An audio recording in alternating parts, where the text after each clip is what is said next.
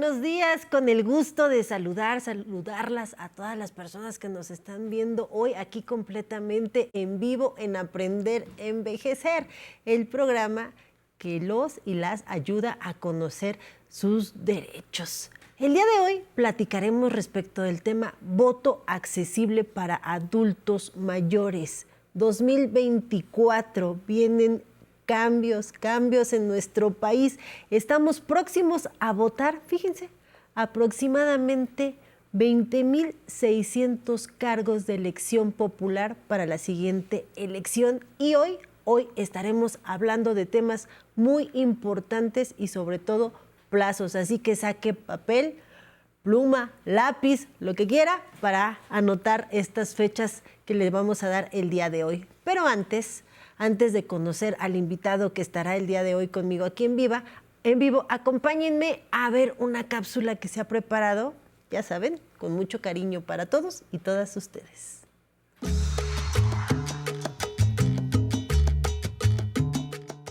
Un tema fundamental para la democracia en México es el ejercicio del voto en las urnas por parte de las personas adultas mayores.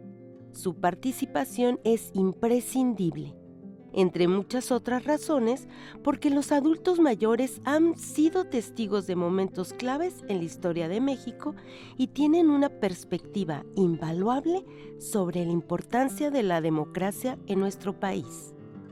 El valor de su visión aporta una riqueza importante en la toma de las decisiones políticas. Por todo ello, la participación de las personas adultas mayores en el próximo proceso electoral será una herramienta poderosa para seguir fortaleciéndonos como país. Por todas estas razones, durante las elecciones 2024, el Instituto Nacional Electoral implementará una herramienta que permitirá a las personas con alguna limitación física y a las adultas mayores poder ejercer su derecho al voto con mayor facilidad.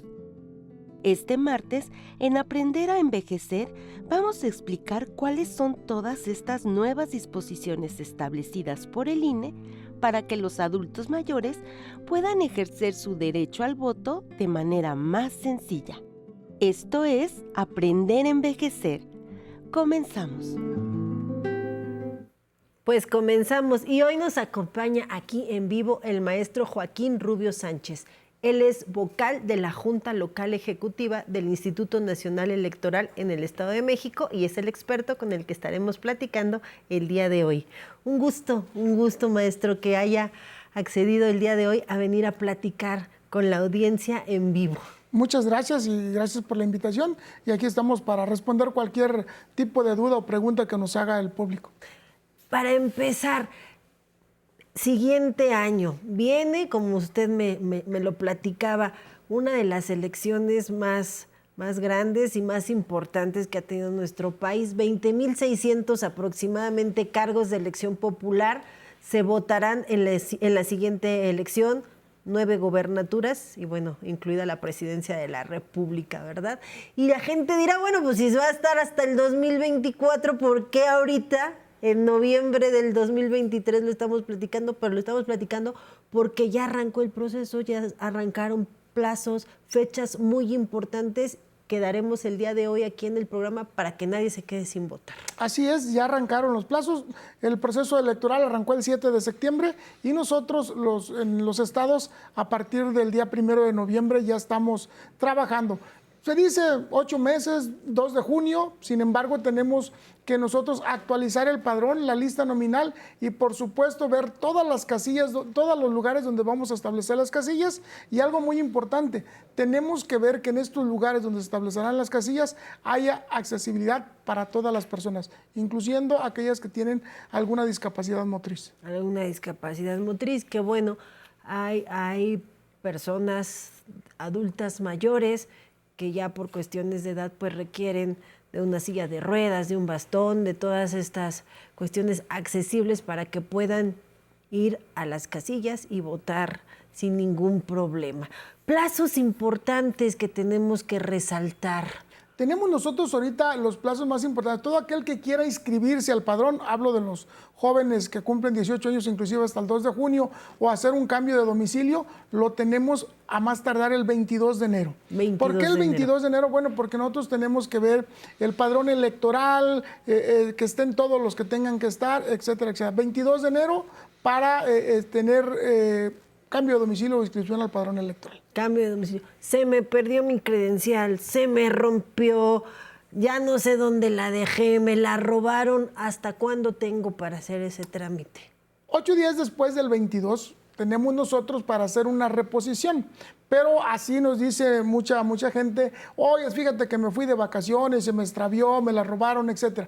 Vamos a tener nosotros un programa que lo venimos haciendo desde el 2015 que se llama reimpresión de credenciales. Una vez que pasen estos plazos de inscripción y luego que viene el otro plazo de reposición, si no alcanzamos, si después de eso se nos pierde la credencial, etcétera, tenemos hasta el 20 de mayo para solicitar una reimpresión de la credencial.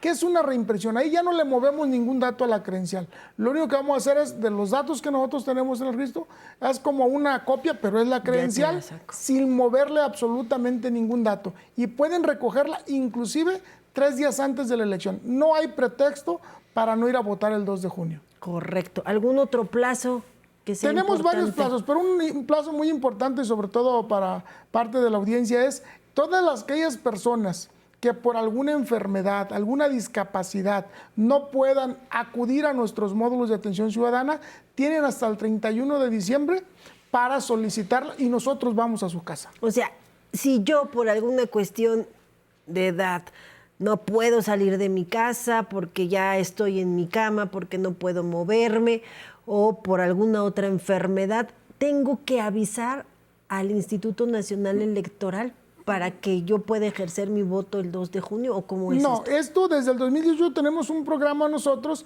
que estas personas que no pueden salir de, su casa, accesible. Eh, es del, este, de las personas con alguna discapacidad, nosotros nos hacen una solicitud, un escrito lo más sencillo posible dirigido al Instituto Nacional Electoral o a quien corresponda, nos lo hacen llegar y nosotros tenemos que dar contestación inmediatamente y tenemos tres días para ir a su casa a hacer lo que normalmente hacemos en un módulo de atención ciudadana.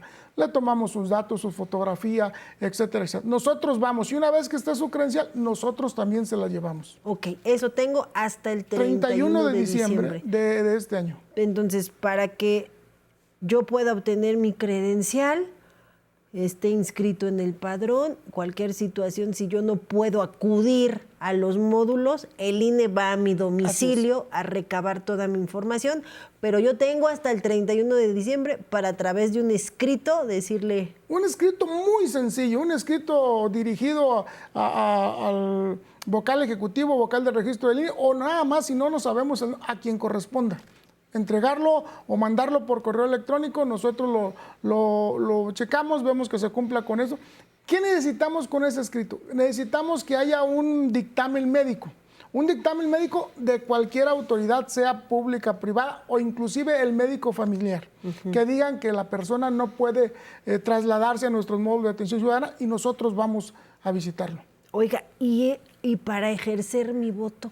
Ah, una vez estas personas que eh, se han inscrito con nosotros de esta manera desde 2018 a la fecha, nosotros vamos a ir a preguntarlos, a preguntarles si ellos quieren acudir el día de la elección a su casilla que le toca o quieren que nosotros vayamos a, recabar su voto a su casa. Esto lo estaremos haciendo del 3 al 12 de febrero. Por eso... Yo no puedo salir, del 3, al 2, del 3 al 12 de febrero, todos los que se inscribieron en esta modalidad, vamos a su casa, le preguntamos y ya ellos van a poder votar de manera anticipada. Eh, por eso era importante desde noviembre estar dando estos plazos para que la gente se prepare y como usted bien ya dijo, no haya pretexto para no ir a votar. Entonces, mando mi escrito, tengo hasta el 31 de diciembre, después me repite las fechas de febrero en que van a ir a preguntar. Del 3 al 12 de, de febrero acudirá personal del INE a preguntarles Si quieren, si hay quienes no, nos hacen la petición para que vayamos a su casa a tramitarle su credencial,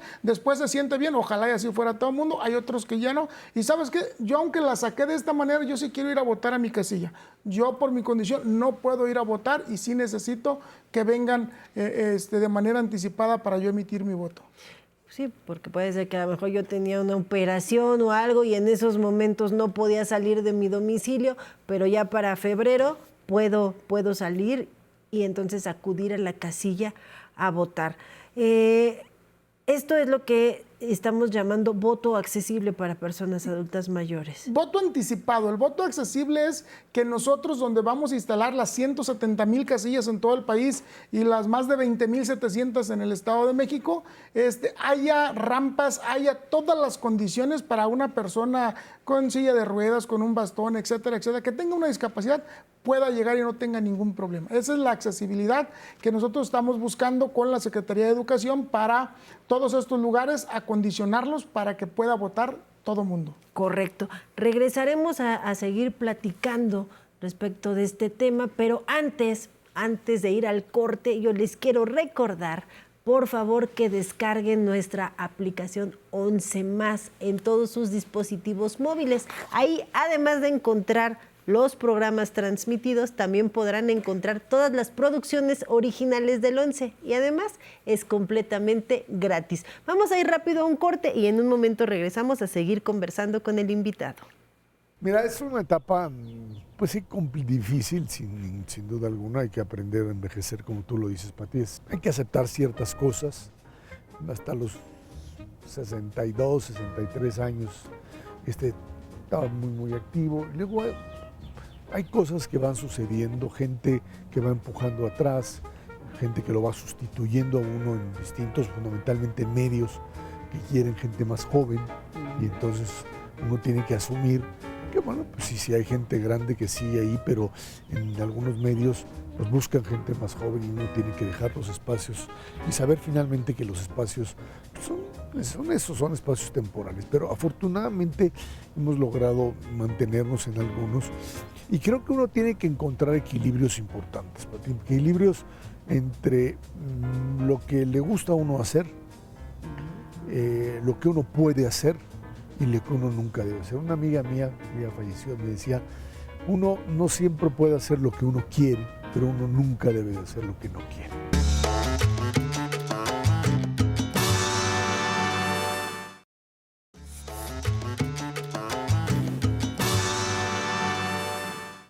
Pues ya estamos de regreso y seguimos conversando con el maestro Joaquín Rubio Sánchez, quien es vocal de la Junta Local Ejecutiva del INE en el Estado de México.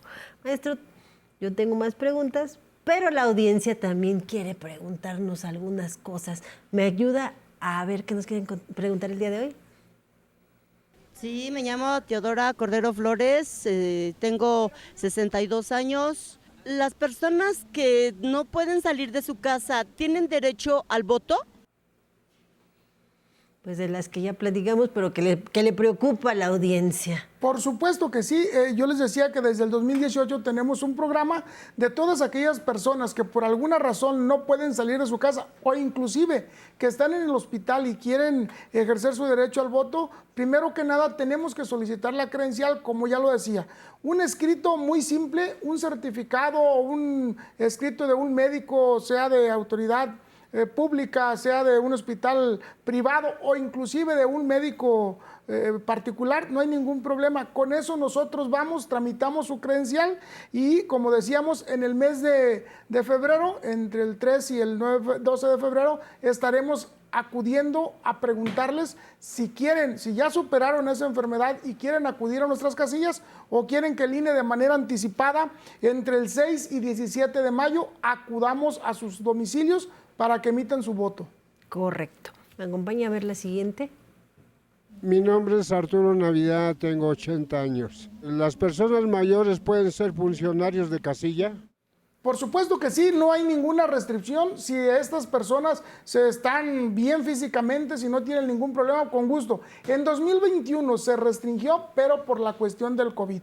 Nosotros sabíamos que eran las personas más vulnerables y por una cuestión eh, de, un, de los médicos dijeron que personas mayores de 70 no podían estar en las casillas electorales. Pero en esta ocasión, quien se sienta con la suficiente fuerza, bienvenidos y con mucho gusto a contribuir en la democracia de México. Vamos a la tercera y última pregunta, por favor.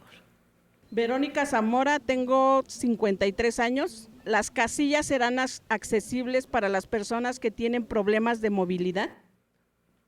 Por supuesto que sí, inclusive nosotros por eso empezamos, porque nos dicen, ¿por qué empiezan desde antes si la elección es el 2 de junio?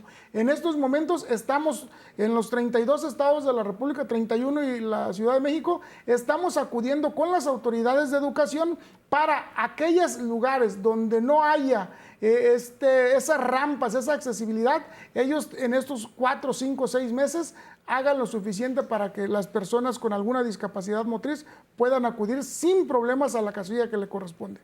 Correcto. Entonces, eh, platicando del voto eh, anticipado, si ya yo dije, bueno, no puedo salir de mi domicilio, si requiero que el INE vaya, ¿el INE va previamente? Usted ya mencionó las fechas en mayo.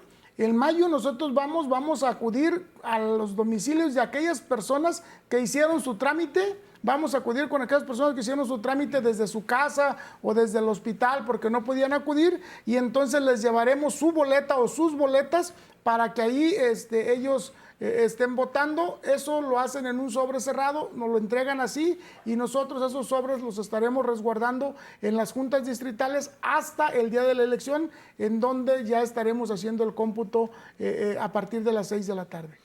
Correcto. Este, este programa lo tienen a partir de 2018. Sí, desde el 2018 empezamos a credencializar a, las personas que no podían acudir y, obviamente a partir del 2021 se empezaron a hacer los primeros pruebas piloto y nosotros en el Estado de México lo llevamos a cabo el año pasado. Acudimos con las personas que no podían salir el día de la elección y de manera anticipada llevaron, nos llevaron su voto. Ahí nos acompaña al funcionario del INE, lo acompañan partidos políticos, lo acompañan observadores electorales, etcétera. Pero si la persona decide, el dueño de la casa, el familiar de la persona que va a votar, que no pueden invadir su intimidad, se respeta y solamente entra el funcionario del INE, no entran las demás personas que lo acompañan. Correcto, sí, porque puede haber algunas cuestiones de, de salud que sean muy restringidas y entonces mejoren la privacidad de, mi casa, de mi habitación, yo emito mi voto. Viene otro ejercicio bien interesante, el voto de las personas que están privadas de su libertad. Eh, efectivamente, también tenemos nosotros a las personas, ya se hicieron eh, algunas pruebas pilotos, primero en el 2021 en, en, prisiones federales y 2022, 2023 se hicieron en prisiones estatales. Todas las personas que no tengan una sentencia condenatoria pueden emitir su voto. Y otra vez, el INE en el mes de febrero estará acudiendo a todos estos centros penitenciarios, hará, eh, eh, recabará los datos de las personas, haremos un cruce de datos con lo que tenemos nosotros en el padrón y la lista nominal de electores y por supuesto también será un voto anticipado.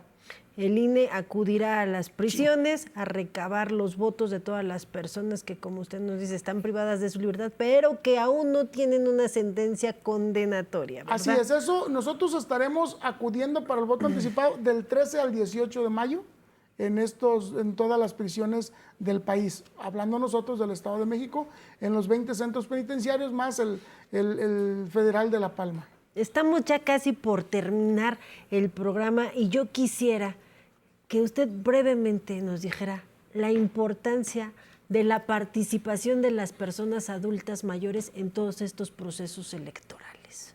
Estas personas, por ejemplo, ya han visto el devenir del país, han participado en muchas elecciones, saben la importancia de qué es el voto y saben que cuando no acudieron a votar, otros tomaron la determinación de quién nos gobernara. Eso es la importancia de salir a votar el día 2 de junio, todos, pero en particular este, estas personas por las por la cual nosotros estamos haciendo todo lo posible porque no tengan barreras eh, físicas ni nada por el estilo el día 2 de junio. Es importantísimo el voto. Si no acudimos a votar, jóvenes, adultos mayores, etcétera, alguien más tomará la decisión y entonces tendremos que resignarnos a los que ellos decidieron quienes nos gobernarían por los próximos seis, tres años, dependiendo del cargo que vayamos a elegir. Pues ya está, queridos amigos y amigas.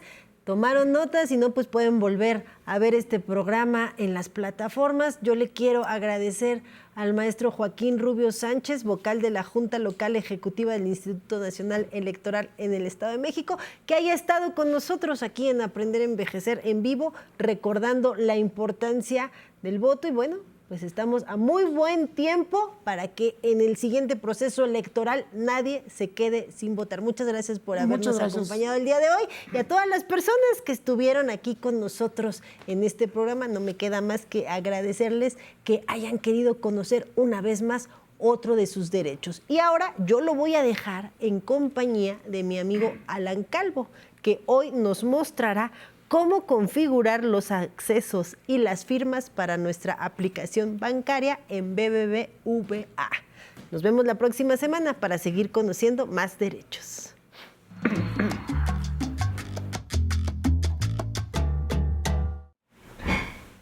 Gracias Nancy, muy buenos días. Este martes le explicaremos cómo configurar su reconocimiento facial o huella dactilar dentro de la app BBVA. La tecnología biométrica sirve para verificar la identidad de cada individuo por sus características físicas. Las más utilizadas son la huella dactilar, reconocimiento facial, escaneo de retina y reconocimiento por voz. Los datos biométricos le ayudan a reforzar la seguridad de sus dispositivos y de las diversas aplicaciones que contienen información restringida.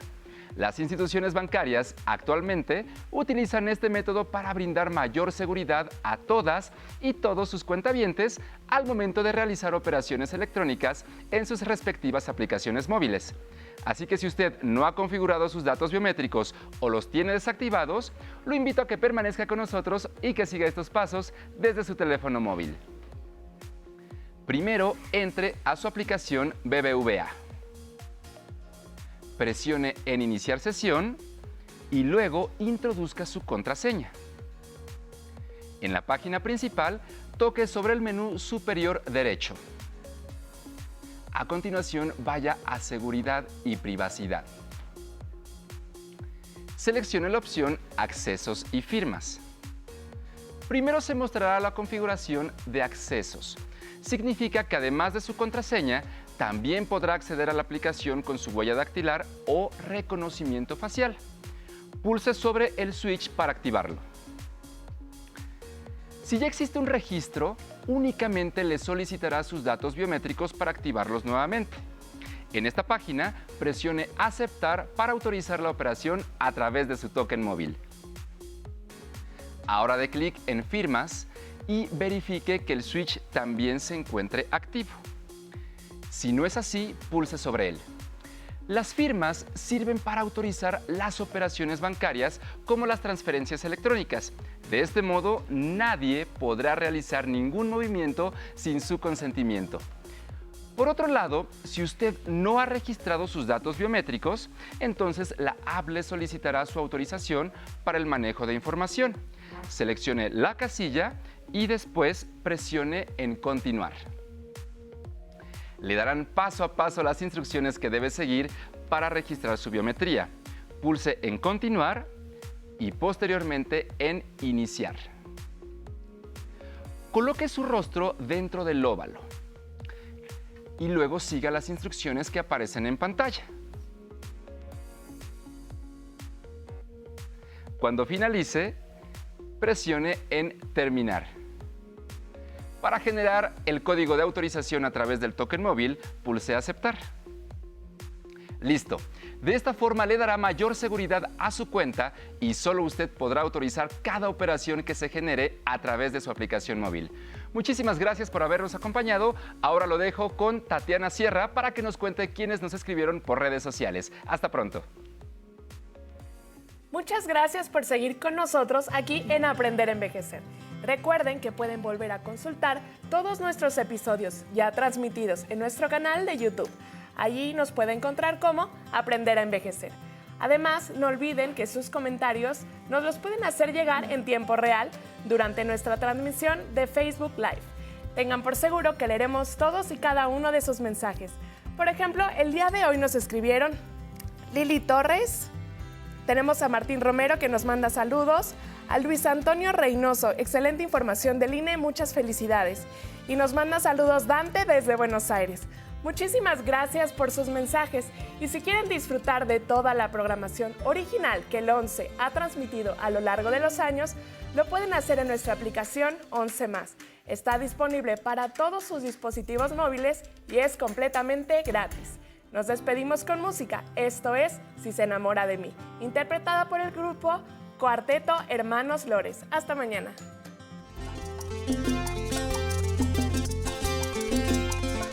Se enamora de mí, quién sabe lo que pasaría. Seguramente acabaría mi tranquilidad. Por eso voy a salir así, no pensar que me. Si se enamora de mí, yo no sé lo que va a pasar. Si me enamoro también, ya no sería solo culpa de ella. Ya no te